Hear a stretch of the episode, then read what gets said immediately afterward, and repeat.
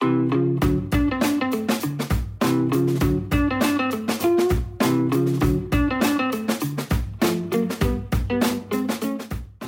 Привет, это Ася и Слэш Люди. Подкаст о тех, кто не умеет заниматься только чем-то одним. Мои разные занятия дают мне очень много энергии, но даже несмотря на это, стабильно раз в неделю у меня случается так, что сил нет вообще ни на что. И все, что я могу, это лежать и ничего не делать. Раньше я думала, что это нормально. Ну да, в начале недели ты работаешь, выкладываешься, а потом сил становится меньше.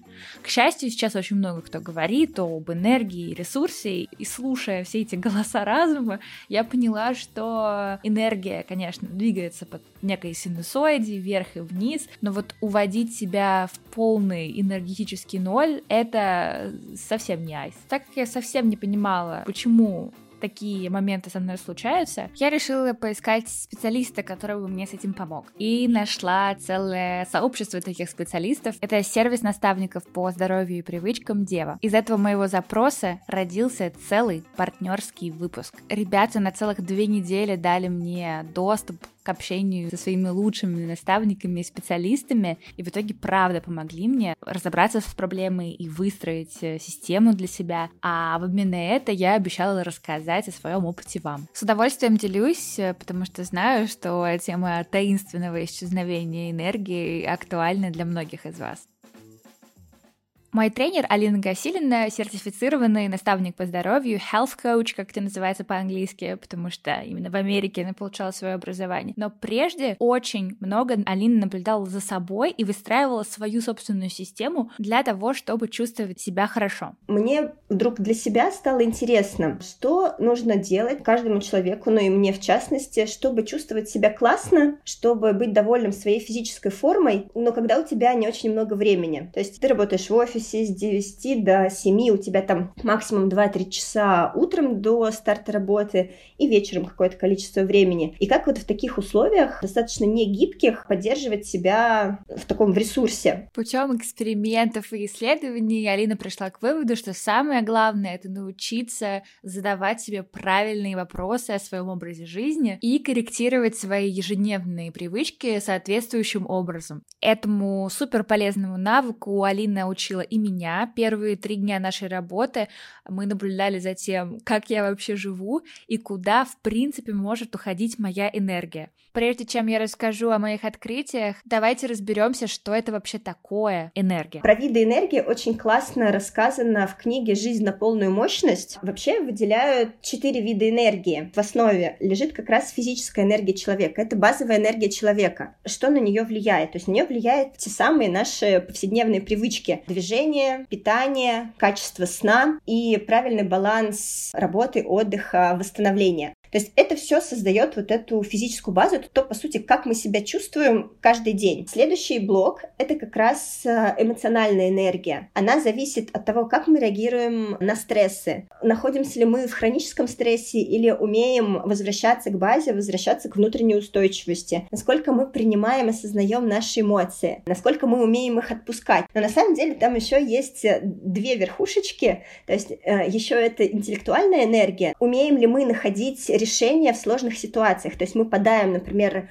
а, в состояние паники, в состояние депрессии и так далее, либо у нас мозг наточен на то, чтобы есть вопрос, нужно найти решение. О, а про это у нас есть целый выпуск. Он называется «Как научиться оптимизму» и рассказывает об экспериментах психолога Мартина Селигмана. Обязательно послушайте. А, последний уровень — это духовная энергия. Это, по сути, такая высшая цель понимания своей миссии, понимания, что для нас важно. Но, по сути, база — это всегда физическая энергия, эмоциональная энергия.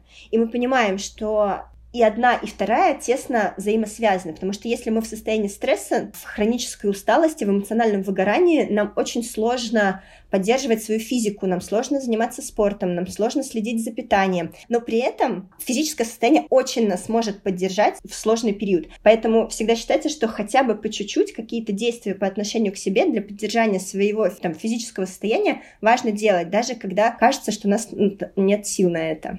Очень много физической энергии нам дает сюрприз-сюрприз еда, поэтому первый большой блок, над которым мы работали с э, Алиной, это было питание. Я из тех людей, которые довольно бездумно относятся к еде, я могу есть на автомате, думая при этом о чем-то другом, или вечером смотреть фильм и быть погруженным в него, и при этом ужинать. Сами по себе вопросы Алины, которые она мне задавала, помогли мне выйти из этого состояния, и само по себе это привело к э, классным улучшениям. Я начала больше чувствовать, что мне хочется, как я себя чувствую после приема пищи. Хотя многое мне еще предстоит улучшить. Зона роста наша здесь — это баланс тарелки, баланс рациона, плюс, как мы помним, основные приемы пищи приходятся на завтрак и обед, а ужин облегченный как раз с точки зрения того, чтобы не перегружать нашу пищеварительную систему вечером, таким образом давая организму восстановиться и чувствовать себя более отдохнувшим и энергичным утром. Да, я довольно часто ужинаю очень поздно вечером, почти прямо перед сном, и, конечно, это не добавляет мне энергии и сил. Мы с Алиной обсудили разные варианты, как я могу избавиться от этой привычки, и пока я от нее избавляюсь, хочу обсудить вот что. Я заметила за время нашей работы, что Алина никогда не запрещала мне есть какие-то конкретные продукты. Решила спросить у нее, почему. Смотри, вообще ограничений нет. Современный подход э, к теме сбалансированного питания говорит про то, что мы не должны себе что-либо запрещать. В принципе, глобально нам можно все. Но мне нравится очень размышлять про наш организм как про дорогой автомобиль. 80% того топлива, которое мы в него заливаем, то, что мы выбираем в качестве питания, 80% должно быть нацелено на нас, на наше здоровье, на нашу энергию. И то есть в приоритете а, выбирать те продукты и сочетания, которые работают на нас. Мы пьем достаточно воды, едим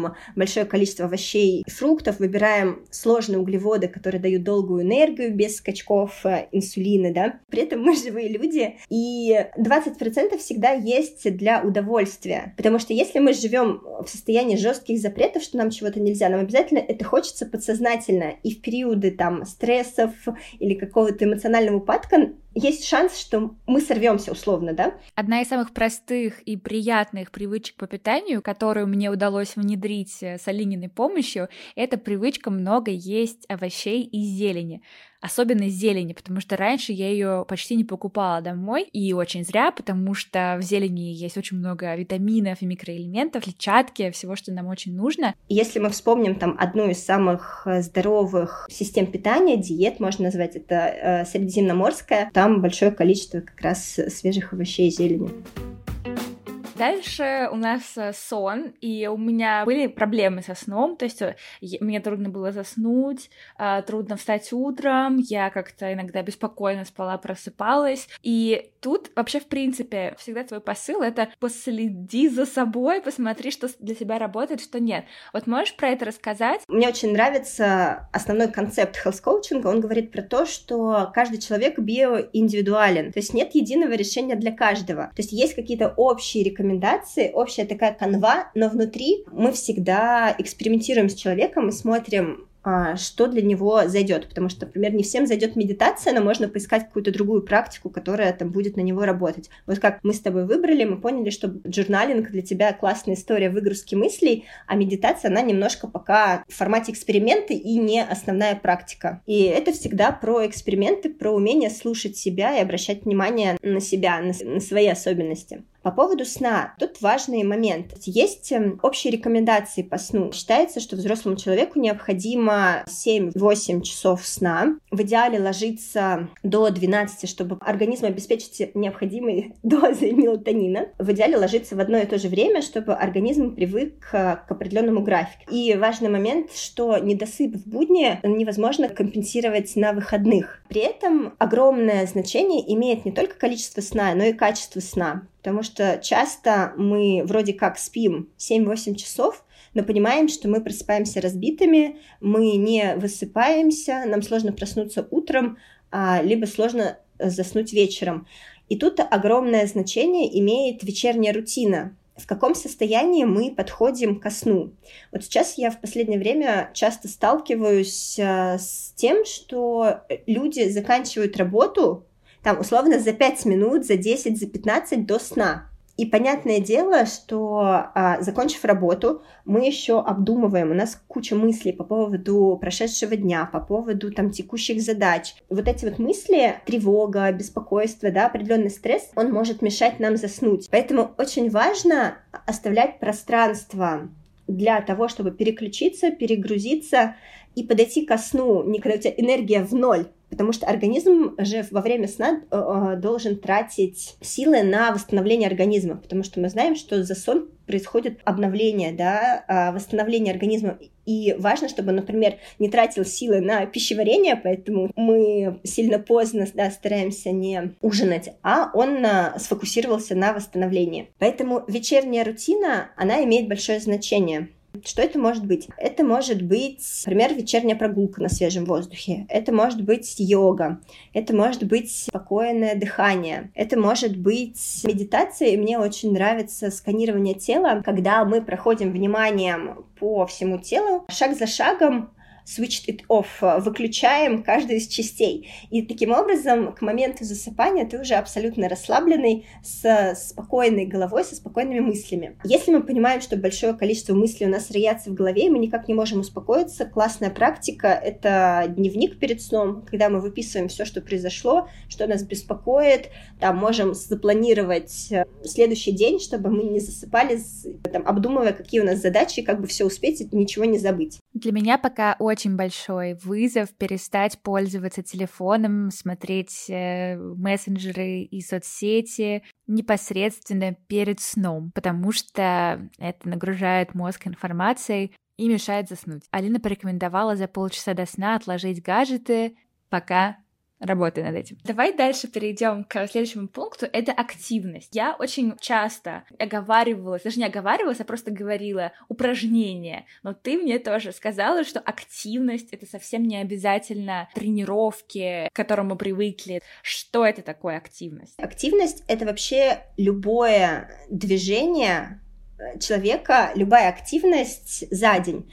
И на самом деле наибольшее значение имеет даже не сколько раз мы занимаемся спортом, фитнесом или делаем упражнения, а сколько мы двигаемся в течение дня. Есть даже такое понятие NEAT, э, термогенез э, повседневной активности. В это понятие входит любая активность, помимо сна и спорта, которую мы выполняем. Прогулки, шаги, танцы, прогулка с собакой, уборка дома. Есть такая пирамида физической активности, что, опять же, в основе пирамиды лежит именно наша повседневная активность. Чем больше мы двигаемся, тем чаще мы встаем, тем чаще делаем перерывы, чем больше уделяем время, ну, такой мини-микро растяжки там, за рабочим местом, тем лучше. То есть это база, это наша база. И отсюда как раз такие рекомендации по количеству шагов, как раз для того, чтобы мы могли ориентироваться, сколько вообще мы двигаемся в течение дня. И интересно, что на самом-то деле мы достаточно мало двигаемся. Вот если понаблюдать, то есть чаще всего, если мы не обращаем на это внимание, не планируем себе какие-то дополнительные прогулки, у нас выходит там меньше 5000 шагов в день. А считается, что менее трех тысяч, там 3-5 это такой прям супер минимум, который говорит о том, что у нас сидячий образ жизни там, со всеми вытекающими последствиями.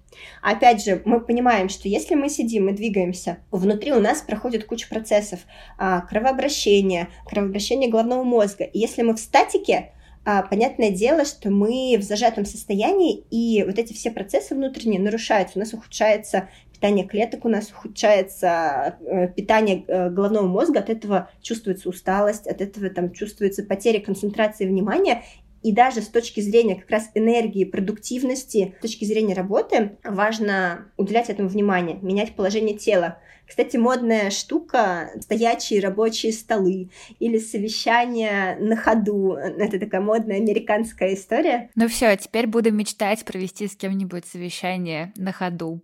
Вообще, все, что говорит Алина про движение, кажется очень простым. Да, надо двигаться, надо часто вставать, но очень часто, особенно когда мы работаем, мы полностью погружаемся в свою голову и слышим только сигналы, которые нам подает непосредственно наша голова.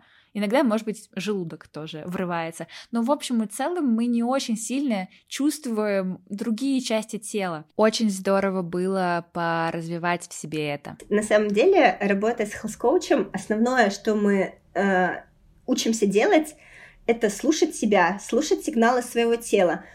Что ты ешь, как это на тебе отражается, нравится, не нравится, сколько ты двигаешься, как ты себя чувствуешь после там прогулки, после тренировки, лучше тебе или нет, подходит тебе эта тренировка или нет. То же самое со сном. То есть это исследование, и ты становишься таким адвокатом своего тела и адвокатом себя лично. То есть health coach тут не в назидательной позиции, а в такой очень партнерской, исследовательской, когда мы вместе исследуем, а почему это может быть, почему вот ты себя так можешь чувствовать, а что мы можем сделать по-другому, чтобы чувствовать себя лучше хотя бы на один балл, и экспериментируем. И это очень классный процесс. Опять же, мне нравится фраза с учебы, что health is a journey, not a destination. То есть это путешествие наше. И понятное дело, что могут меняться обстоятельства, могут меняться, а, может меняться обстановка, могут меняться факторы. Мы тоже там взрослеем, и наши потребности организма меняются.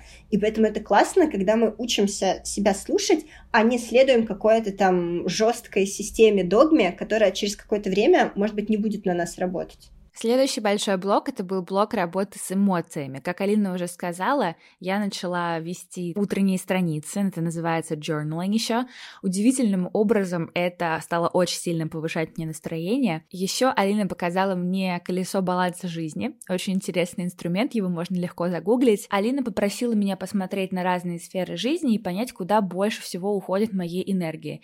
И когда я смотрела на этот круг, у меня случился очень интересный инсайт, очень интересная озарение. Я посмотрела на слово работа, карьера и поняла, что сами по себе дела не забирают энергию, а энергию забирают эмоции, которые с этим связаны. Всякие раз, когда мы переживаем из-за чего-то, очень много об этом думаем. Хорошо, допустим, мы это поняли, что делать дальше? А дальше ты стараешься как раз фиксировать триггеры, вот что происходит, что вызывает у тебя эту эмоцию, почему сливается эта энергия. И классная практика там в течение недели позаписывать вообще, что происходит, в какие моменты ты чувствуешь отток энергии, в какие моменты тебе там становится эмоционально плохо и так далее. И дальше посмотреть, можешь ли ты влиять на эти триггеры или нет. Например, если ты понимаешь, что тебя триггерит работа, работа, а, но не хочешь сейчас ее менять, тогда ты просто пробуешь изменить отношение к этому. Так, это просто моя эмоция, это просто моя мысль. Вот меняешь отношение и отпускаешь чтобы вот эта эмоция или вот этот триггер не оттягивал у тебя энергию. Другое направление как раз те триггеры, на которые ты можешь повлиять. Например, я работаю в душном пространстве, очень шумно. Вот это оттягивает у меня энергию. Я могу чаще проветривать комнату, я могу выходить на улицу и включить наушники, там, релакс FM, то есть понять, какой триггер, а потом подумать, что я могу с ним сделать. Конечно, важно обращать внимание не только куда уходит энергия, но и из каких сфер занятий и дел она берется. Мы об этом много говорим в подкасте, в принципе, но теперь у нас есть официальное подтверждение, что быть слэш-человеком полезно для здоровья. Важно, чтобы в дне человека э, были не только дела, которые надо, да, работа, какие-то задачи, но и те дела, которые хочу, которые дают нам энергию. И за счет этого мы можем чувствовать себя качественно по-другому, качественно лучше. Я хочу тебе сказать большое спасибо. То, что ты делаешь, это прям очень круто. И действительно, это в большей степени нацелено на то, чтобы ты сам себя понял и сам себе ответил на вопросы, пришел к своим личным инсайтам. Мне кажется, подсознательно мы все равно ищем человека, который будет нашим таким наставником вот в таком самом жестком ключе, но в итоге получается, что мы сами наставники, нам просто нужно чуть-чуть себя направить. Абсолютно.